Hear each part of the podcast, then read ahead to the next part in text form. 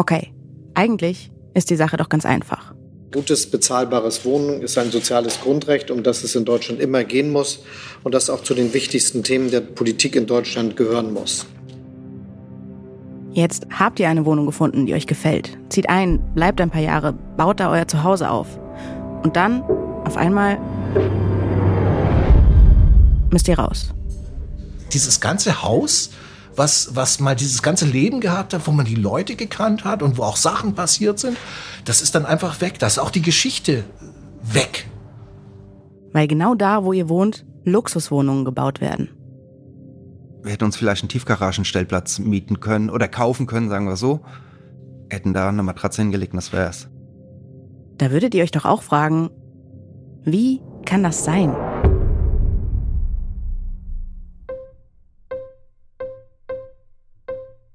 Wie kann es sein, dass eine Mietwohnung abgerissen wird, damit eine Luxuswohnung gebaut werden kann? Wenn doch diese Mietwohnung genau der bezahlbare Wohnraum ist, von dem so viele PolitikerInnen sprechen. Dem Mangel an bezahlbarem Wohnraum entgegenwirken. Warum kann ein Investor einfach ankommen und die Mieter rausschmeißen? Warum darf der das? Wer profitiert davon? Wer treibt diese Entwicklung voran? Will die Politik das nicht verhindern oder kriegt sie das einfach nicht hin? Oder haben vielleicht sogar die recht, die sagen, wenn die neuen Wohnungen fertig sind, dann haben am Ende alle was davon. Und wir können doch froh sein, dass überhaupt noch gebaut wird. Wenn Wohnen Luxus wird, dann betrifft uns das jedenfalls alle. Und das, was jetzt gerade auf dem Markt passiert, dass das erste Mal seit zwölf Jahren die Preise wieder fallen, für MieterInnen sind das schlechte Nachrichten. Die müssen jetzt noch mehr zahlen. Die günstigen Mieten, für die seit Jahren Zehntausende demonstrieren, die kommen einfach nicht.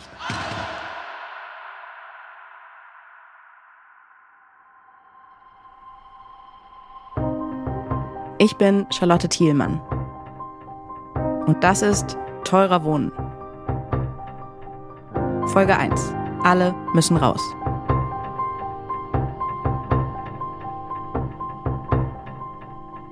Übrigens, teurer Wohnen könnt ihr überall hören, wo es Podcasts gibt. Auch werbefrei in der ARD Audiothek. Diese Geschichte, die ich euch erzähle, die könnte eigentlich überall stattfinden. Also, ihr kennt doch bestimmt bei euch in der Ecke auch diesen einen Neubau, der überhaupt nicht bezahlbar aussieht. Und vielleicht kennt ihr auch jemanden, der seine Wohnung verloren hat, weil ein Investor damit andere Pläne hatte. Sowas passiert in München, genauso wie in Köln, in Leipzig oder in Hamburg und in diesem Fall in Berlin. Genauer gesagt in Charlottenburg, nicht weit vom Kudamm, an der Ecke Wieland-Pestalozzi-Straße. Hier ist nämlich genau das passiert. Bezahlbare Wohnungen wurden abgerissen, damit da jetzt Luxuswohnungen entstehen können. Wohnungen, die bis zu 22.600 Euro den Quadratmeter kosten. 22.600. Das ist auch für einen Luxusneubau richtig teuer. Teurer Wohnen erzählt die Geschichte von dieser Ecke, Wieland Pestalozzi. Denn diese Ecke, die verrät eine ganze Menge darüber, was auf dem Wohnungsmarkt gerade schief läuft. Und mein Team und ich, wir schauen uns natürlich auch an, wie es besser gehen kann. Wir konfrontieren die, die die Spielregeln für den Wohnungsmarkt aufstellen und rechnen mal durch, für wen sich Bauen überhaupt noch lohnt. Wir finden heraus, warum ein Bezirksstadtrat lieber Steine als Menschen schützt. Wir lernen, was Feng Shui in Berliner Luxusimmobilien zu suchen hat. Wir probieren selbst aus, was passiert, wenn man ein Unternehmen in eine Steueroase verlegt. Und wir fliegen dem Geld hinterher, bis nach Zypern. Wir sprechen mit denen, die sich für mehrere Millionen eine Eigentumswohnung kaufen. Und wir besuchen die, die dafür ihr Zuhause verloren haben. So, kommen Sie rein? Ja, vielen, vielen Wie Dank. sieht's denn bei Ihnen aus mit Hunden? Haben Sie Sieht da gut eh- aus. Äh, Das ist ein kleiner Dackel. Ja, lassen Sie ihn doch raus. Ja, Dann weil können wir mal Hallo sagen. Sonst verrückt. Das ist Heiko. Seinen Nachnamen soll ich lieber nicht sagen. Und das, was ihr da im Hintergrund hört, das ist sein Dackel. Wie heißt er denn? Henry. Henry. Hallo Henry. Ist gut. Ist Wo geht's lang? Äh, da rein. Okay. Heiko ist Mitte 40, er hat Flipflops an und trägt einen Dreitagebart. Mein erster Eindruck, ein Typ, der sich wirklich durch nichts aus der Ruhe bringen lässt. Ich mache mir aber auch noch einen Kaffee. Ich kann Ihnen auch gerne einen. Ach, Dann nehme ich auch rein. Ich brauche sowieso noch ein paar Minuten, um hier diese Mikros aufzubauen. Ich besuche Heiko im Sommer 2022, um mit ihm über seine alte Wohnung zu sprechen. Und warum er da heute nicht mehr wohnt. Ich habe vorher in Berlin so ziemlich in vielen Ecken schon gewohnt. Und in der Pestalozzi-Straße war unsere erste gemeinsame Wohnung. Ähm, Es ist die erste gemeinsame Wohnung mit Olli, der Mann, mit dem er heute verheiratet ist. besucht und ähm, 2013 ziehen die beiden an der Ecke Wieland-Pestalozzi ein, mitten in Charlottenburg. wir waren sehr glücklich, weil es eine super Wohnlage war für uns. Es war alles vorhanden, was wir uns gewünscht hatten. Wir wollten Balkon haben, wir wollten Bad mit Fenster haben und das war alles in der Wohnung drin. Und wir waren total glücklich in der Ecke. Ja. Und so geht's nicht nur Heiko und Olli. Diese Ecke gefällt vielen. Hier wohnen Arbeiter und Angestellte, Künstlerinnen, Anwälte, Singles und Familien, viele ältere, ein paar jüngere gibt's auch. Von Heiko aus, eine Ecke weiter ist das A-Train, ein legendärer Jazzclub. Und zwei Minuten weiter ist man dann zu Fuß an der Kantstraße, Berlins Chinatown. Hier kann man richtig gut essen gehen. Als ich das erste Mal an der Ecke Wieland-Pestalozzi bin, da gibt's Heikos Wohnung schon nicht mehr. Ich habe mir aber mal Fotos angeschaut. Ist der Nachkriegsbau, Baujahr 56, wie es in Berlin viele gibt. Gelb gestrichen, fünf Stockwerke, einfach gebaut, von außen eher schlicht. Manche würden auch sagen, nicht so besonders schön. Aber innen, sagt Heiko, ist alles tipptopp. Kurz bevor Heiko einzieht, da wird die Wohnung nämlich nochmal komplett renoviert. Bad, Boden, Küche, alles neu. Und wir hatten noch ein tolles Wohnzimmer mit Echtholzparkett und Balkon gehabt. Der Balkon ging zum Wohnzimmer hin. Ich glaube, es waren 62 Quadratmeter, wenn ich es richtig im Kopf habe. Es war halt das, was wir gesucht haben für unsere Größe und ähm, für unseren Geldbeutel. 520 Euro kalt zahlen sie dafür. Das sind ungefähr 8 Euro den Quadratmeter, also schon ziemlich günstig für Berlin. Heiko ist Erzieher und Olli ist Ergotherapeut. Die Miete passt für die beiden. Und sie fühlen sich zu Hause an der Ecke. Auch 2016, drei Jahre nachdem sie eingezogen sind. Sie denken gar nicht daran auszuziehen. Was sie da noch nicht wissen, andere denken schon an ihren Auszug.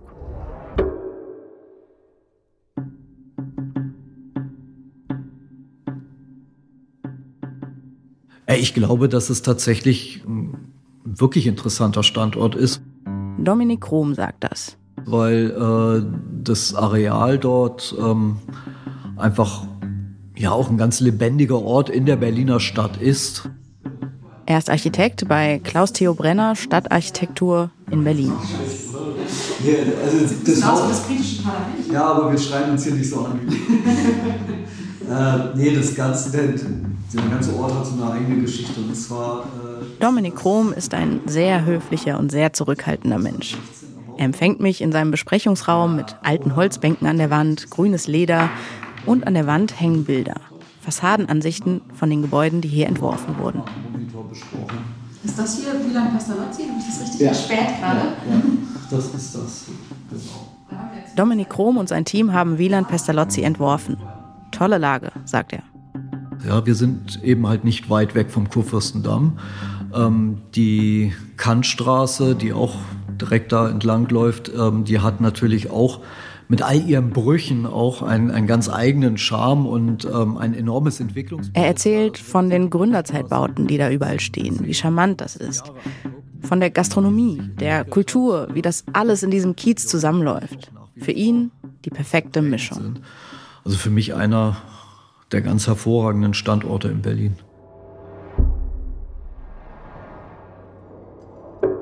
Hervorragend auch für Diamona und Harnisch. Das ist das Immobilienunternehmen, das hinter Wieland und Pestalozzi steckt. Der Auftraggeber von Dominik Krom. Dieses Unternehmen, Diamona und Harnisch, das sucht 2016 nach neuen Grundstücken und findet sie in Charlottenburg, in der Wielandstraße 50 und einmal um die Ecke in der Pestalozzi-Straße 97. Das ist das Haus, in dem Heiko wohnt. Dominik Krom arbeitet oft mit Diamona und Harnisch zusammen. Bei so einem Projekt ist er schon ganz früh mit an Bord und schaut schon mal, was auf den Grundstücken so geht. Ähm, war da irgendwas zu machen mit diesen Gebäuden? Also gab es da Überlegungen zu sagen, wir reißen nicht ab und bauen neu, sondern bauen im Bestand, schauen, was wir da machen können? Ja, sowas wird auch immer grundsätzlich mit untersucht. Allerdings muss man dazu sagen, also bei der Untersuchung dieser Gebäude haben wir festgestellt, dass es mehrere Aspekte gab, die gegen den Erhalt dann gesprochen haben. Also, es wird ein Gutachten erstellt, ob sich eine Sanierung noch lohnt, und dann wird entschieden, die alten Gebäude sollen weg. Warum?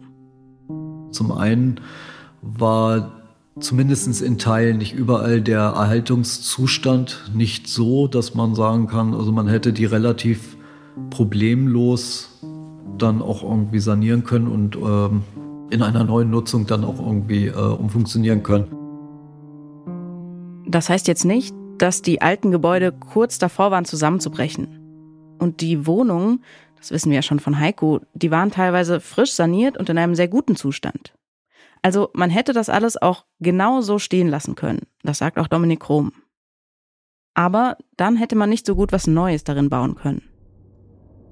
Es gibt aber noch einen zweiten Punkt und der ist Dominik Rom noch wichtiger. Er sagt, die alten Gebäude, die standen da fragmentarisch im städtischen Raum. Heißt übersetzt einfach, zwischen den Häusern war eine Lücke. Und wenn man die Häuser abreißt, dann kann man diese Lücke füllen. Was natürlich Sinn ergibt für einen Investor, der gerne groß denkt und keinen Quadratmeter verschenken will. Wenn ich sowas schon mache, dann muss es einen Mehrwert geben. Und der Mehrwert ist eben hier an der Stelle, dass wir mehr Wohnungen haben, als vorher da waren. Mehr Wohnungen als vorher, das ist tatsächlich so. Vorher 19, im Neubau 30. Diese elf zusätzlichen Wohnungen, die könnt ihr euch schon mal merken. Denn eigentlich, eigentlich ist es in Berlin verboten, Wohnhäuser abzureißen. Und dass ein Investor hier überhaupt abreißen darf, das liegt vor allen Dingen an diesen elf Wohnungen.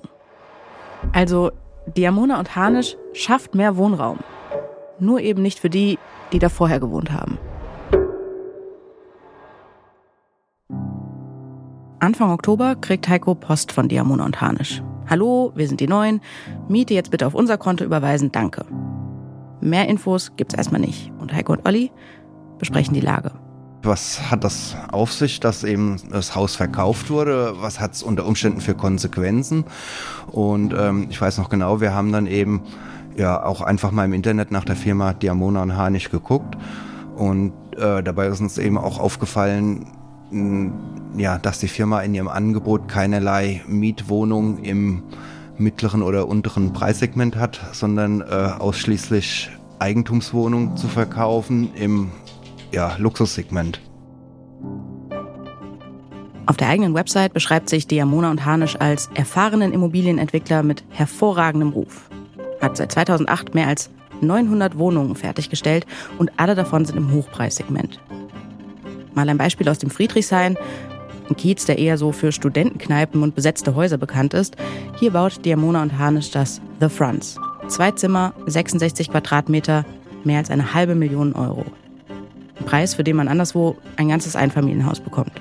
Und da hat es dann eben auch angefangen, bei uns in den Köpfen zu rattern, was bedeutet das für uns für die Zukunft eben.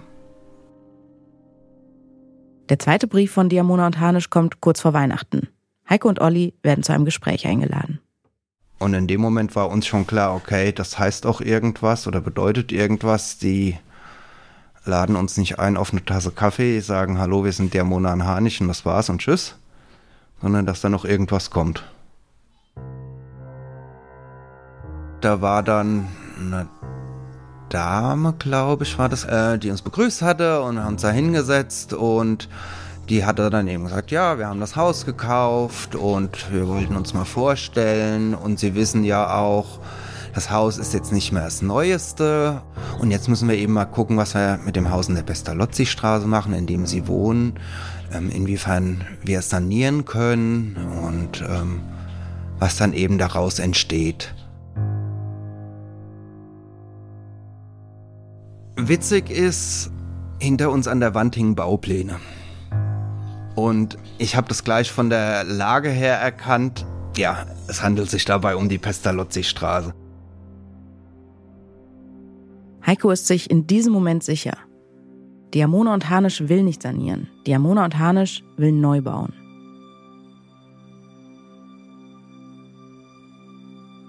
Damit verliert Heiko seine letzte Hoffnung, dass Diamona und Harnisch nur ein paar Kleinigkeiten neu machen will, also neue Fenster oder die Ecke im Flur ausbessern, wo der Boden immer so ein bisschen hoch steht.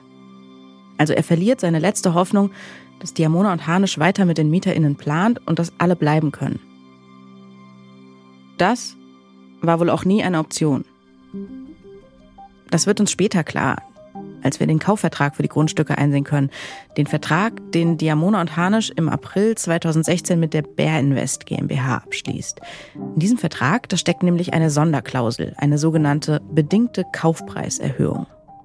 Was heißt das jetzt? Der Vertrag ist vom April und neuer Eigentümer wird Diamona und Hanisch dann aber erst im Oktober. Für jede Wohnung, die bis dahin entmietet ist, zahlt Diamona und Hanisch nochmal extra. Und zwar 500 Euro pro Quadratmeter. Also wenn man das jetzt mal durchrechnet für Heikos Wohnung, dann macht das 30.000 Euro. Damit ihr das mal einordnen könnt, das ist so ungefähr das, was in einer guten Lage auch ein Mieter von einem Investor kriegt, um auszuziehen. Und in diesem Fall, da bietet Diamona und Harnisch dieses Geld eben schon dem Vorbesitzer an, um die Wohnung leer zu kriegen. Also, was immer Diamona und Harnisch damals mit den Grundstücken vorhatte, die MieterInnen sollten von Anfang an raus. Heiko und Olli und ihre NachbarInnen, alle müssen raus. Also es ist nach wie vor für uns immer so diese oder damals immer das Gefühl gewesen, wir wollen da ja gar nicht raus. Von daher hätte das für mich nicht passieren dürfen, weil für mich nach wie vor ähm, bei dieser ganzen Geschichte bezahlbarer Wohnraum einfach vernichtet wurde.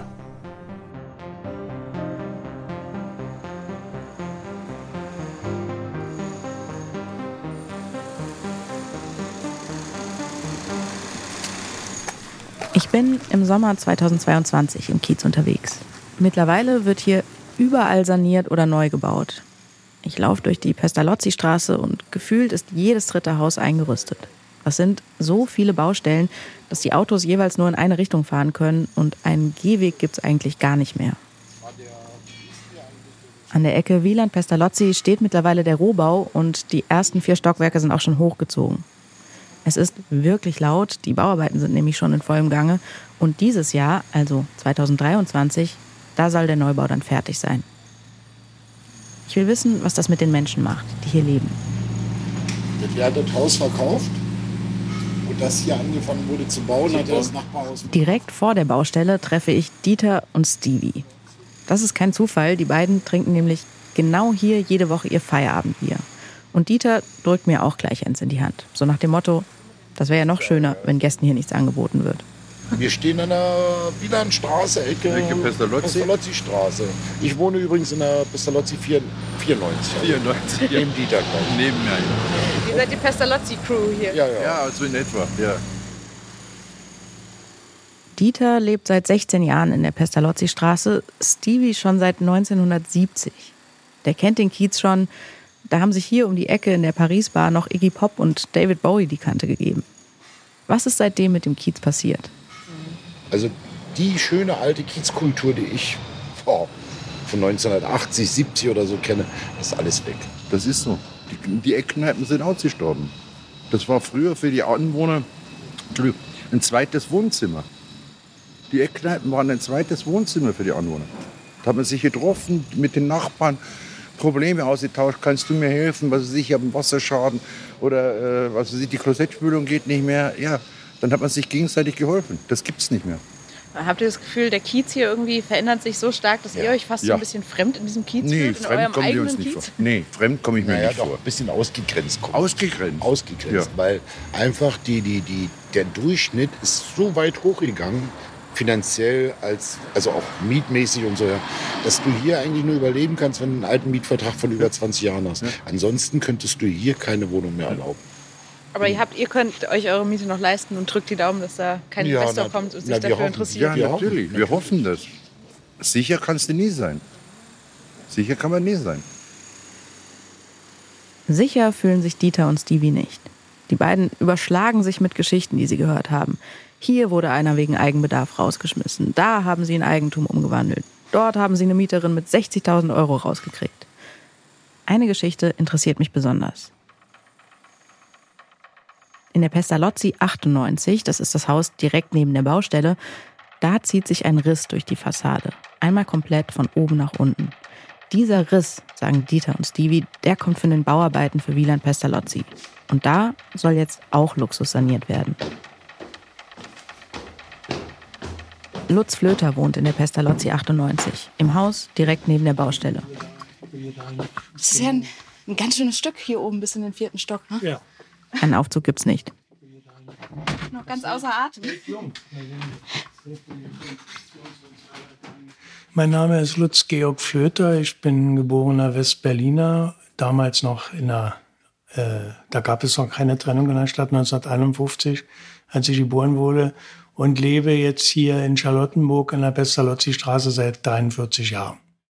43 Jahre. Noch einer, der wirklich lange hier lebt. Genauso wie Dieter und Stevie ist auch Lutz im Kiez verwurzelt. Er hat mehr als ein halbes Leben hier verbracht.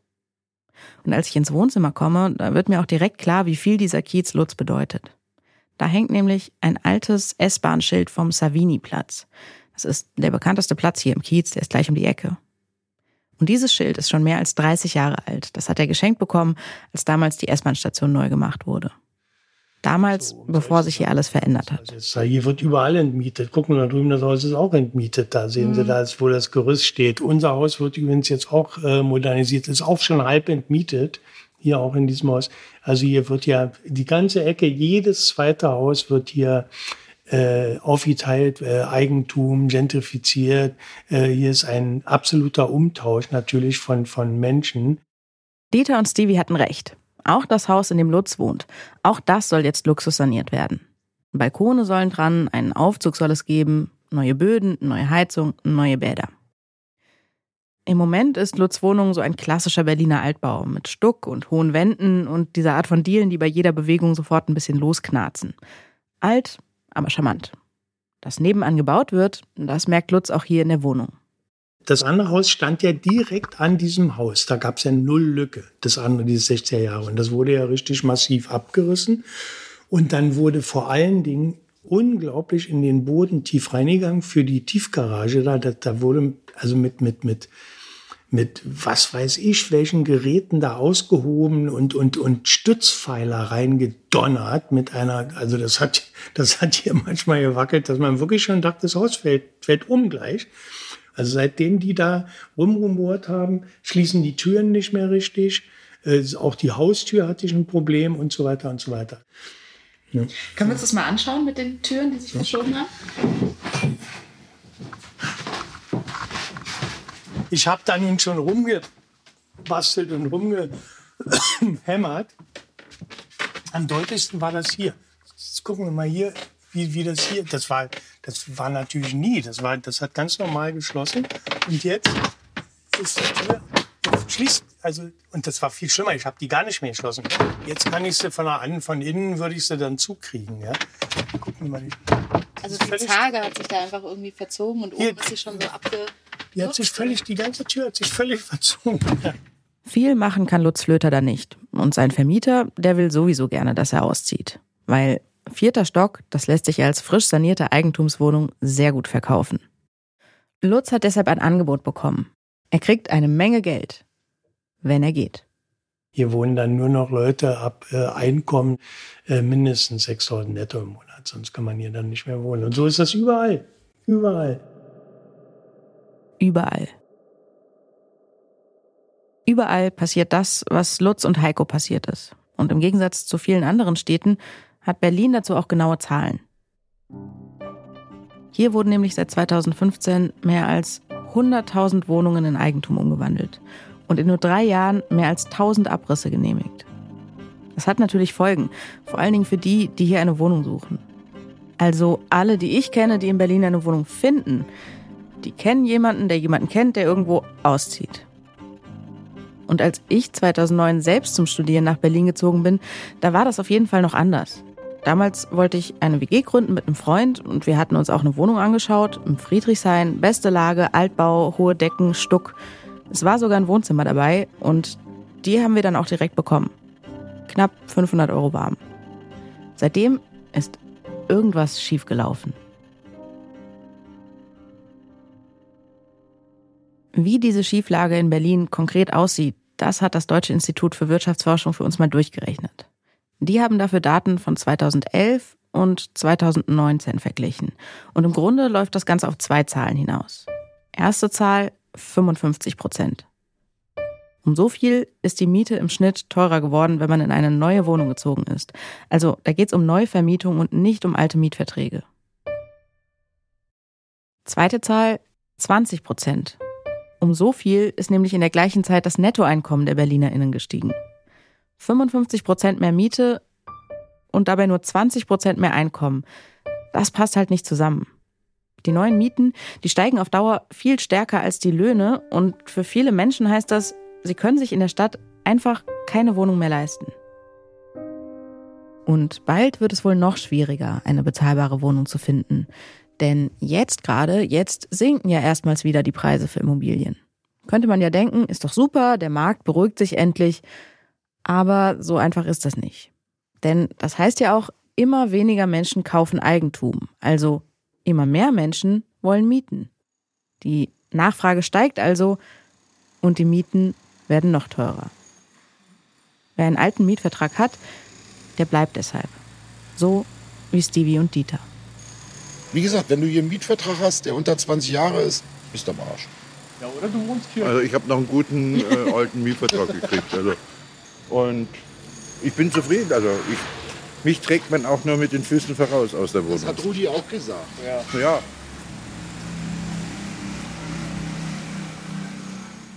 Dieter und Stevie wollen bleiben. Und Lutz? Der hat das Angebot mittlerweile angenommen. Nach 43 Jahren verlässt er Charlottenburg also und er hat auch schon eine neue Wohnung gefunden. Eine Genossenschaftswohnung in Kreuzberg. Und als er mir das so erzählt, von seinem Umzug, der jetzt ansteht, von den Renovierungsarbeiten, da muss ich dran denken, was er mir bei unserem ersten Gespräch über seinen alten Kiez erzählt hat. Also sowas wie ich würde hier nie wieder wohnen. Ein, ein Taxifahrer zum Beispiel oder jemand aus Sarasoni, die werden hier nie wieder wohnen. Es gibt aber auch Leute, bei denen scheitert es nicht am Geld. Ähm, ja, es ist äh, mit mir und dem Wohnungsmarkt ist es weiterhin, der Beziehungsstatus ist schwierig. Ähm, so würde ich es mal sagen. Ja, das ist Kevin Kühnert, Generalsekretär und Bundestagsabgeordneter für die SPD. Und Kevin Kühnert, der findet einfach keine Wohnung. Ich suche natürlich was in meinem Wahlkreis in Tempelhof-Schöneberg in Berlin, weil wo soll man sonst wohnen als Abgeordneter, der da gewählt ist? Ähm, das heißt, äh, der Wohnungsmarkt in Berlin ist eh schon super schwierig und ich bin auf einem Zwölftel dieses Wohnungsmarktes auf der Suche nach einer Mietwohnung. Ähm, und ähm, ja, das äh, hat bislang nicht wirklich funktioniert. Wir haben nämlich vor kurzem auch mit Jens Spahn gesprochen und der hat gesagt, also wenn der Herr Kühnert wirklich wollen würde, dann würde er auch was finden. Der hat ja selbst Immobilien. Ja, das kann ich bestätigen, weil er hat mir äh, quasi halb im Scherz, aber ich glaube auch halb ernst seine Wohnung, die er in Schöneberg ja auch hat, angeboten. Das ist die Wohnung, in der Christian Lindner bislang gelebt hat. Aber ich wollte weder Mieter bei Jens Spahn sein und ich wollte auch keine 160 Quadratmeter Dachgeschosswohnung haben. So viel bin ich nicht zu Hause. Erstmal. Kevin Kühnert verdient mehr als 10.000 Euro im Monat. Natürlich kann er sich so gut wie jede Wohnung leisten. Das heißt, im Gegensatz zu vielen anderen ist das für ihn natürlich kein existenzielles Problem. Aber das, was er sucht, Schöneberg, kein Eigentum, keine Riesenluxuswohnung, das findet er eben nicht. Wenn man das Luxussegment ausklammert, dann ist das auch wirklich schwierig.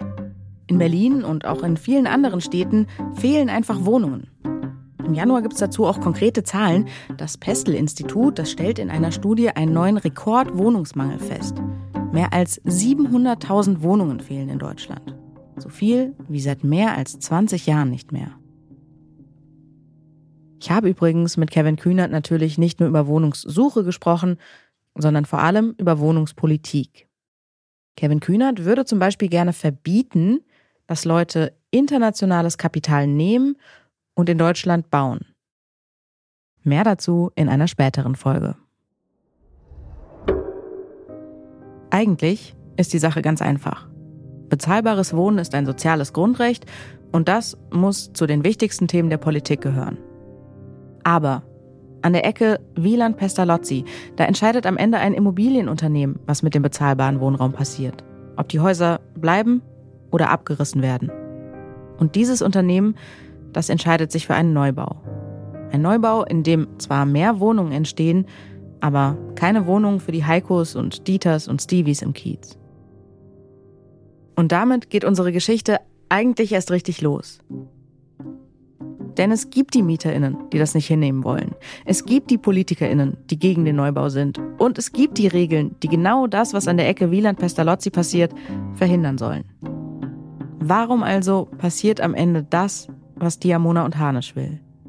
Und was sagen die eigentlich dazu?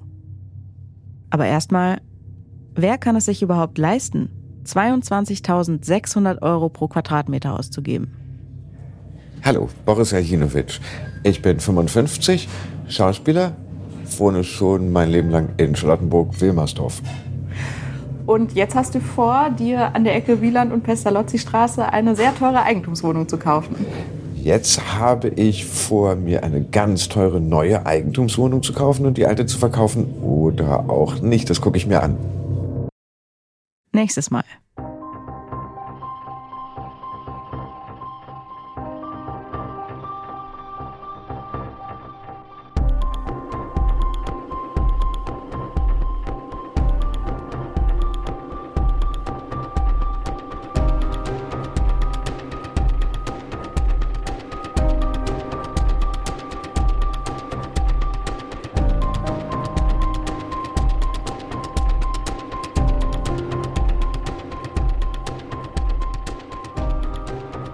Teurer Wohnen ist eine Koproduktion vom Podcast Radio Detektor FM und Radio 1 vom RBB. Story und Recherche kommen von Rabea Schlotz und mir, Charlotte Thielmann. Redaktion Detektor FM, Stefan Ziegert. Redaktion Radio 1 vom RBB, Sten Lorenzen und Diane Arapovic. Technische Produktion und Sounddesign Benjamin Sadani. Originalmusik Volker Bertelmann. Covergestaltung Scarlett Niens. Executive Producer Jens Jarisch vom RBB und Christian Bollert von Detektor FM. Besonderer Dank geht an Sophie Fichtner, Bastian Wirzioch und Josephine Schumeck. Und an alle, die für diesen Podcast mit uns gesprochen haben. Wir freuen uns, wenn ihr diesen Podcast abonniert und teilt. Zum Beispiel bei Apple Podcasts. Dort könnt ihr uns auch ganz leicht eine Bewertung dalassen. Und ihr findet diesen Podcast auch werbefrei, und zwar in der ARD Audiothek. Weitere Infos auf detektor.fm und radio1.de.